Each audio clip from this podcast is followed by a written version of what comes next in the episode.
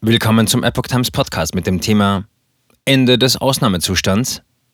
Söder fordert konsequente Öffnungsschritte. Ein Artikel von Epoch Times vom 3. Februar 2022.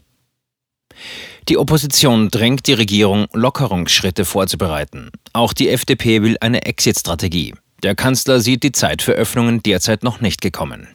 In der Debatte um mögliche Aufhebungen von Corona-Maßnahmen machen Bayerns Ministerpräsident Markus Söder und FDP-Generalsekretär Bijan Sarai Druck. Wir sollten konsequente Öffnungsschritte jetzt angehen, sagte der CSU-Vorsitzende Söder der Bild.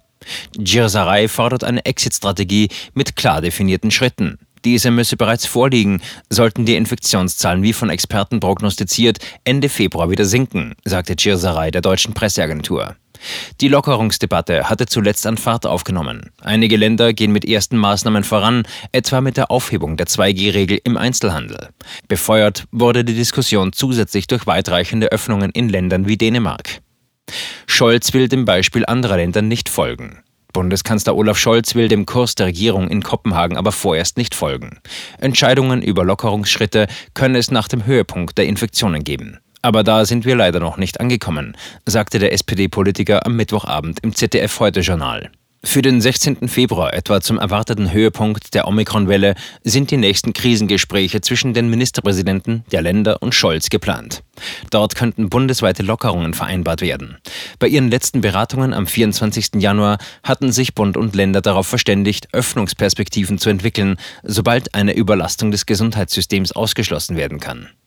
Auf die Frage, ob zu dem nächsten Bund-Länder-Treffen ein konkreter Lockerungsfahrplan vorliegen sollte, sagte Bundesjustizminister Marco Buschmann in den ARD-Tagesthemen, die Politik müsse raus aus dem Modus des Improvisierens und der spontanen Mitternachtsentscheidungen.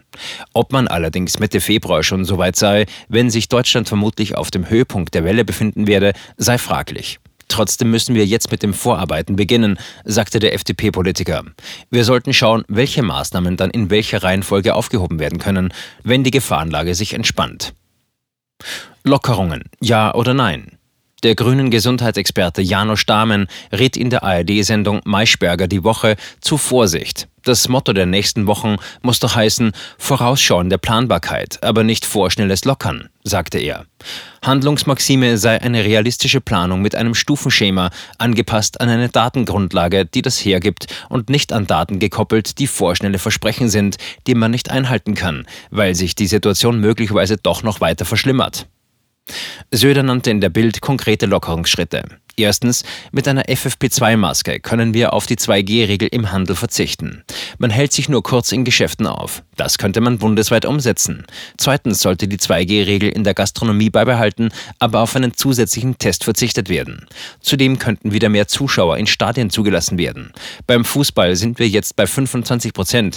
Da können wir auf 50 Prozent Zuschauer mit einer Kapazitätsgrenze gehen, allerdings mit Abständen. Söder fügte an, und schließlich sollten wir ganz grundsätzlich nach dem Grundsatz vorgehen, wo FFP2-Masken getragen werden, kann man Kontaktbeschränkungen runterfahren. Söder rief Bundesgesundheitsminister Karl Lauterbach auf, dafür einen Stufenplan zu erstellen.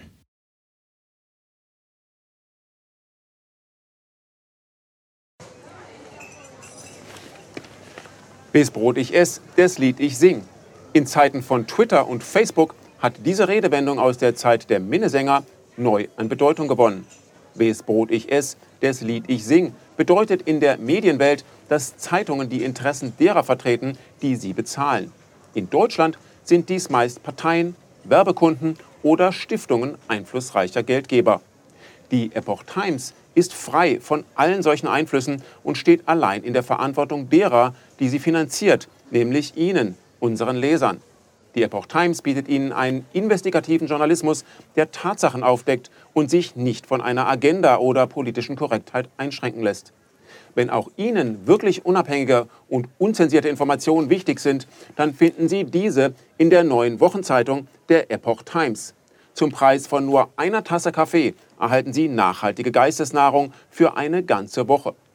Bestellen Sie die Epoch Times jetzt gratis drei Wochen lang zum Kennenlernen und lesen Sie den Unterschied.